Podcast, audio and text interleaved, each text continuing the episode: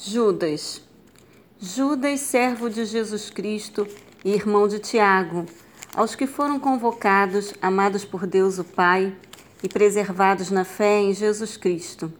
Misericórdia, paz e amor vos sejam multiplicados. Amados, enquanto me preparava com grande expectativa para vos escrever acerca da salvação que compartilhamos, senti que era necessário, antes de tudo, encorajar-vos a batalhar dedicadamente pela fé confiada aos santos de uma vez por todas. Porquanto certos indivíduos cuja condenação já estava sentenciada há muito tempo infiltraram-se em vossa congregação com toda espécie de falsidades. Essas pessoas são ímpias e adulteraram a graça de nosso Deus em libertinagem e negam Jesus Cristo, nosso único soberano e Senhor. Quero, portanto, recordar-vos, embora já estejais bem informados sobre tudo isso, que o Senhor libertou um povo do Egito, contudo, mais tarde destruiu todos os que não creram. E quanto aos anjos que não guardaram sua autoridade e santidade originais, mas abandonaram seu próprio domicílio, ele os tem mantido em trevas presos com correntes eternas para o julgamento do grande dia. De maneira semelhante a estes, Sodoma e Gomorra e as cidades circunvizinhas entregaram-se à imoralidade e a todo tipo de depravação sexual. Estando sob castigo do fogo eterno, essas cidades nos servem de exemplo. Ora, estes, da mesma forma como alucinados inconsequentes, não apenas contaminam o próprio corpo, mas rejeitam toda a autoridade instituída e caluniam os seres celestiais. No entanto, nem mesmo o arcanjo Miguel, quando argumentava com o diabo e batalhava a respeito do corpo de Moisés, se atreveu a fazer qualquer acusação injuriosa contra o inimigo, limitando-se a declarar: O Senhor te repreenda.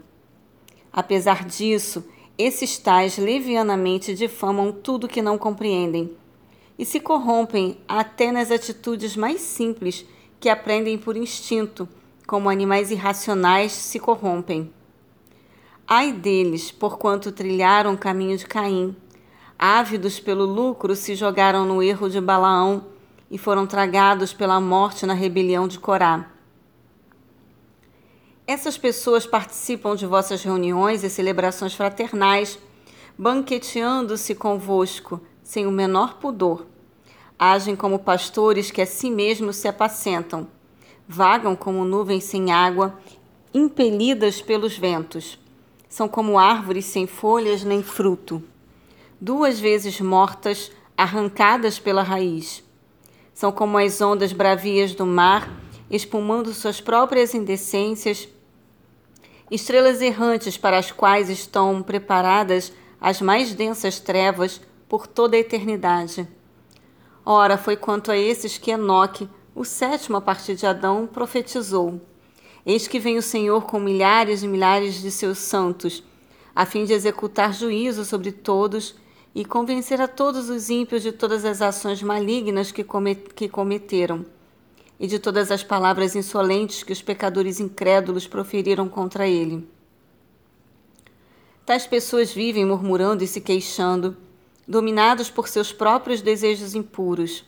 Sua boca proclama arrogância e usam de adulação para conquistar seus objetivos.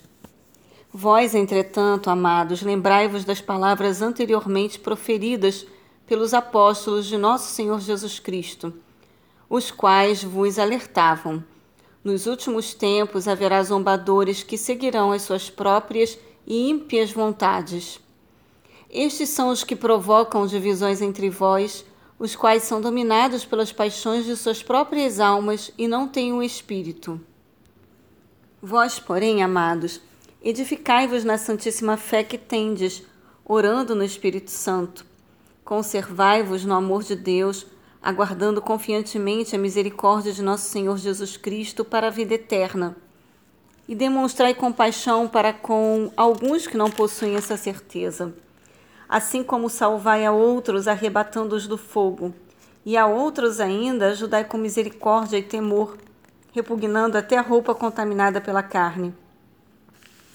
aquele que é poderoso para vos impedir de cair e para vos apresentar sem máculas e com grande júbilo perante a sua glória, ao único Deus, nosso Salvador, sejam glória, majestade, poder e autoridade, por intermédio de Jesus Cristo, nosso Senhor, antes de todas as eras, agora e para todo sempre. Amém.